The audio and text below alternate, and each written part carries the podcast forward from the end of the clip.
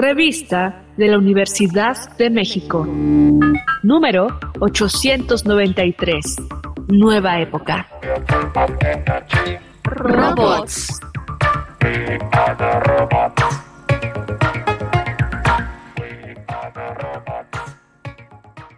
Bienvenidos al suplemento radiofónico de la revista La Universidad de México. Yo soy Elvira Liceaga y este es nuestro tercer programa de nuestra serie sobre robots. Hoy vamos a conversar con Daniela Sánchez. Ella es abogada por el Instituto Tecnológico y de Estudios Superiores de Occidente, es columnista en el grupo Reforma, en el periódico Mural, y se especializa en tecnología legal o legal tech y además, bueno, es apasionada por temas de ciencia e inteligencia artificial. Además, es parte de intelex.com.mx. Daniela, bienvenida, ¿cómo estás? Hola, hola Elvira, ¿cómo estás? Mucho gusto conocerte. Qué gusto saludar a todos tus radioescuchas y estar aquí con ustedes. Contigo vamos a hablar de inteligencia artificial en la corte y de qué rol tienen los humanoides en el gobierno electrónico o e-government. Podemos empezar por el principio máximo ¿Qué es un humanoide y qué es el e-government? Tirando este mito de los humanoides dentro del e-government, ¿no? Porque creo que cuando las personas en su día a día se, enfrentan con, con, la idea de e-government, se imaginan de inmediato como a humanoides, que son robots androides, o sea, robots con características humanas que van a estar ejecutando el gobierno. Y en realidad es que no es así. Cuando, cuando tú estás hablando de e-government o de una eh, paulatina automatización de funciones eh, burocráticas o jurídicas estatales. Lo que pasa es que se va integrando software dentro de las actividades cotidianas, pero en realidad no es que de repente vas a llegar a sacar un acta de nacimiento y te va a atender un robot humanoide, ¿no? Un androide. Em, yo creo que, estaríamos muy lejos de, de, ese escenario porque ni siquiera sería lo más eficiente, ¿no? Es muy romántico porque es hollywoodense, pero no, no es lo que sucedería realmente. ¿Y cuál dirías tú entonces que es la diferencia entre un robot y un humanoide? ¿Y cuál es el, trabajo que estos seres mecánicos hacen? ¿O en qué consiste? Bueno, yo creo que los androides son un tipo de robot, ¿no? Un robot es eh, una herramienta que, está generalmente tecnologizada para cumplir una función en específico. Entonces, los androides sí, sí son un tipo de robot, no son el único tipo de robots. Por ejemplo, los bots que vemos en Twitter es un tipo de robot, la inteligencia artificial aplicada a negocios, la inteligencia artificial aplicada en las cortes, todos estos son tipos de robots, pero en realidad un androide solamente es uno de los tipos de robots y no es exclusivamente el único tipo de robot. Pero, por ejemplo, para las cortes, para todo lo que es legal tech y inteligencia jurídica, pues no se necesita realmente que los robots se vean como androides. Es más, ni siquiera se necesita que, que tomen una forma física, que tengan cuerpo, ¿no? más allá de la información que corre detrás de los cables. ¿Qué es exactamente la inteligencia artificial en la corte? ¿En qué consiste? ¿De qué manera se cruza la inteligencia artificial con lo legal? Bueno, la inteligencia artificial nos sirve específicamente para hacer modelos predictivos de análisis de datos. Esto significa que, con, un, con, con, la suficiente cantidad de datos y la suficiente capacidad de análisis de estos datos podríamos entender cuáles van a ser los resultados en específico. ¿no? Entonces, por ejemplo, las firmas estadounidenses más grandes en este momento de abogados ya tienen eh, modelos predictivos de inteligencia artificial para detectar cómo es que un juez basado en sus fallos anteriores va a fallar sobre un caso en específico, ¿no? Como sabiendo que este caso involucra violencia de género, eh, hijos, dinero, diferentes factores, entonces se puede predecir cómo es que el juez va a fallar. Eh, yo, yo estoy especializada más bien del otro lado, no desde la parte privada, sino desde la parte pública. A mí me gustaría que las cortes, empezando, aquí en, Jalisco, que de eso es mi tesis, utilizaran algoritmos de inteligencia artificial para tomar decisiones, para darle resultados a las personas. ¿Por qué? Pues por el principio de legalidad, por un principio de justicia básico en el que sabemos que todas las personas deberían recibir una justicia equitativa, ¿no? Eh, y esto se podría dar muy fácilmente tomando en cuenta todas las decisiones anteriores de las mismas cortes en materias similares y haciendo un análisis predictivo con inteligencia artificial para darle a cada persona pues el mayor outcome de justicia posible. Más o menos así funciona desde el lado público. ¿Nos podrías dar un par de ejemplos de esto que estás hablando en el lado público? Sí, específicamente en las cortes o el del lado público en e-government en general. Bueno, en las cortes me gustaría y también en el e-government para entender un poco de qué manera la tecnología puede ser una herramienta de la justicia, básicamente. Bueno, por ejemplo, yo tengo una columna que se publicó en Reforma en el norte y en Mural hace alrededor de un año, que se llama Temis y la consulta. Y en esa columna hablo de una suposición, obviamente, porque pues aún no existe esta herramienta, pero de generar una herramienta para la Suprema Corte de los Estados Unidos mexicanos en donde se haga un análisis predictivo de toda la información en jurisprudencia que hay dentro del Estado mexicano para dar a, darle a las personas que llevan, o sea, a los actores del, juicio, el mejor resultado. Entonces, eh, como más desmenuzado y no en palabras tan jurídicas y técnicas, sería más o menos que una persona lleve un, no sé, un amparo que suba hasta la Suprema Corte a revisión, la Suprema Corte lo tome y al momento de estar revisando se haga un análisis aparejado, no solamente por los humanos que están dentro de la Suprema Corte sentados, sino por una inteligencia artificial que haga análisis de datos. Entonces esta inteligencia artificial leería, el amparo leería pues cuáles son las razones, las condiciones, leería los, leería los argumentos, cuáles han sido los fallos anteriores y, y daría eventualmente un análisis predictivo de cuál sería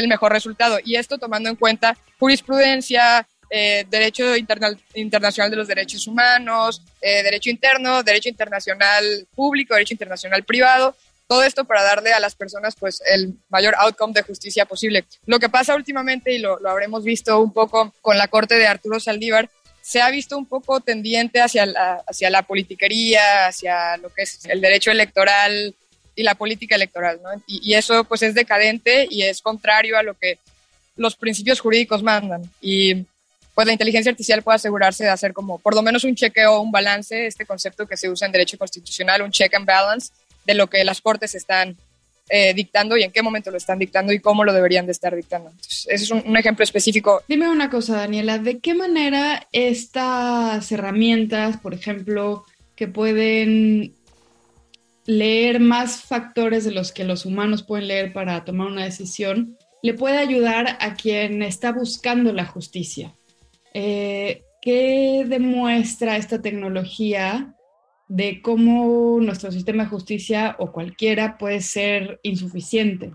Híjole, Elvira, esa es una excelente pregunta porque yo creo que esa, esa va a ser la, pues, la vereda que vamos a tener que recorrer para empezar a implementar herramientas de inteligencia artificial en las cortes, empezar desde el lado privado, ¿no? Que las personas, que las ciudadanas, los ciudadanos empiecen a utilizar herramientas de inteligencia artificial para hacer revisiones de cómo están fallando las cortes locales, las cortes, eh, las cortes municipales y las cortes federales, ¿no?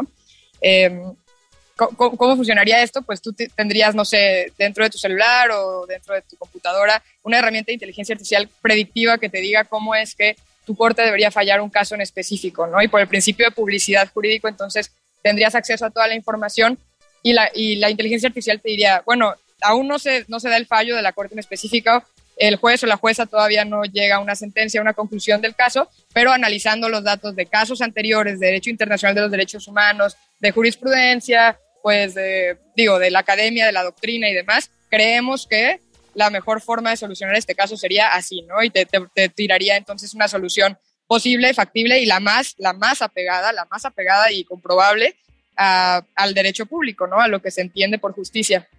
Entonces, una vez que salga el fallo de la corte, de la, de la corte pública operada por humanos únicamente, tú podrías comparar ambas y, y, entender que existe pues una diferencia y hacer, y hacer presión social, ¿no? Al final, esa presión social, presión electoral, eh, presión pública es lo que más sirve para hacer cambios o para dar saltos trascendentales dentro de, la tecnologización o la automatización, de procesos eh, en México. Entonces, sí, esa es una muy buena pregunta. Yo creo que sí vamos a empezar del lado privado, por medio de los ciudadanos, como personas que somos, eh, pues, eh, involucradas en el sistema de justicia, ¿no? Esto es muy interesante, muy, muy interesante.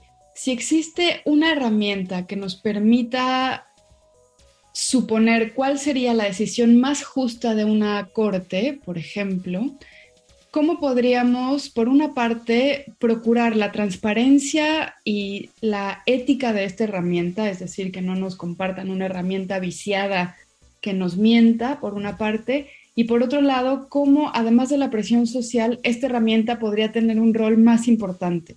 O su misión no es tener un rol más importante y solo ser un rol paralelo. A mí me parece que esta inteligencia artificial o esta herramienta o sistema experto no debería tener un rol paralelo eh, nada más. Yo creo que sí debería tomar eventualmente un, rol prioritario y principal dentro de la distribución de justicia en México y en todo el mundo. Eh, y bueno, yendo hacia atrás en las preguntas, haces una, una, un cuestionamiento muy interesante que, que, en la academia le llamamos la teoría del motor primero, ¿no? Que es esta, siempre va a haber un, humano atrás programando las máquinas, entonces podría ser este el que está viciando eh, el algoritmo, ¿no? Entonces, a pesar de que nos dé una herramienta que parece 100% confiable, pues al final hay un humano atrás. El motor primero fue un humano y este humano puede estar viciado, por ende el algoritmo puede estar viciado. Yo, siempre que me plantean esta pregunta, lo que yo contesto es, sí, sí es cierto que el motor primero va a ser un humano, pero no va a ser solo un humano, van a ser muchos humanos. Para que una herramienta de inteligencia artificial o un sistema experto funcione a la perfección, hay muchísimas personas que tienen que meter mano. Y este, este método colegiado de programación, este método colegiado de supervisión, genera una trazabilidad, una transparencia que generalmente no tenemos en las cortes, ¿no? De hecho, hay un principio general de, de, la vida jurídica y de la vida judicial que es la discrecionalidad que es que el juez o la jueza tiene la capacidad de fallar en juicio sin especificar exactamente por qué está fallando. Obviamente en sentencia tiene que argumentar y decir por qué más o menos, pero existe una discrecionalidad que es, si se me cuestiona, pues tendrás que verlo con una alta corte, ¿no? Yo ya no te puedo dar más argumentos de por qué fallé como fallé. Existe la discrecionalidad. A contrario, Sensu, eh, dentro de la inteligencia artificial sí existe una trazabilidad completa y una transparencia completa, ¿no? Al final un humano te podrá decir que falla por A cuando en realidad está fallando por B. ¿no? O sea, como las razones internas de un humano se pueden ocultar y se pueden escribir bonito y tener eufemismos y decir una cosa por otra y demás. Un, humano puede hacer eso. Tú puedes desnudar una inteligencia artificial a punto por punto a, encontrar el algoritmo genético, hacer un backpropagation y entender por qué la inteligencia artificial está fallando como falla y a qué valores les está dando más peso que a otros. Esto no se puede hacer con un humano. Entonces, sí, sí hay, sí hay un, un posible, o sea, existe un riesgo de vicio dentro de la programación de un sistema experto, una inteligencia artificial, sí, pero tendrían que estar de acuerdo miles y miles de personas para aprobar el sistema, mientras que en una corte de una sola persona, solamente una persona te puede fallar de forma injusta y corrupta y esconderlo detrás de argumentos válidos, jurídicos más o menos. Yo doy este ejemplo, ¿no? Hace poco aquí en Jalisco encontraron a un funcionario de Movimiento Ciudadano con una niña de nueve años desnuda en su carro en Puerto Vallarta. Y obviamente pues lo vincularon a proceso, no sé qué, y el juez al final lo liberó por, por fallas dentro de la captura, ¿no? Y por, por problemas de proceso, ¿no?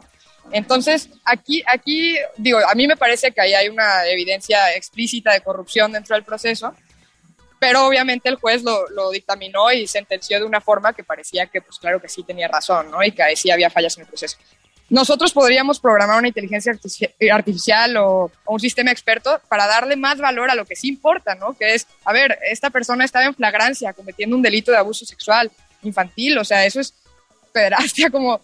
Obviamente podríamos programar a la inteligencia artificial para que le otorgue más peso a los valores específicos que, que, a nosotros como humanos, como sociedad, nos importan más, ¿no? No nos importa si, lo, si si cuando lo vincularon a proceso le pusieron bien su nombre o no. Nos importa que el policía lo agarró con una menor de edad en su carro desnuda, ¿no? O sea, e, ese, ese tipo de, de paralelos en la discrecionalidad son los que se podrían salvar con una inteligencia artificial o con un sistema experto bien programado por las mejores mentes y por gente ética y con obviamente una revisión de la academia y de, la, de, la asociación, de las asociaciones civiles. Pues muchísimas gracias, Daniela. Esto es realmente muy, muy interesante y bueno, seguiremos al pendiente de cómo cómo van evolucionando estas herramientas y, con la esperanza de que pronto estén al alcance prácticamente de cualquier mexicano. Eh, te agradezco muchísimo la entrevista. Gracias a ustedes y qué gusto conocerlos. Estamos en contacto. Hemos llegado al final del programa. En esta ocasión conversamos con Daniela Sánchez. Si quieren saber más sobre robots, los invitamos a leer nuestro número de este mes en nuestra página de internet www.revistadelauniversidad.unam.mx. Ahí encontrarán este y otros números gratuitamente. Pueden buscarnos en radiopodcast.unam.mx y también buscarnos en su plataforma favorita de podcast. Recuerden que pueden encontrarnos en arroba revista-unam. Y sobre este programa pueden escribirnos a arroba shubidubi. Gracias a Frida Saldívar y a Yael Weiss. Yo soy Elvis Liceaga. Hasta pronto. Este programa es una coproducción de la Revista de la Universidad de México y Radio UNAM.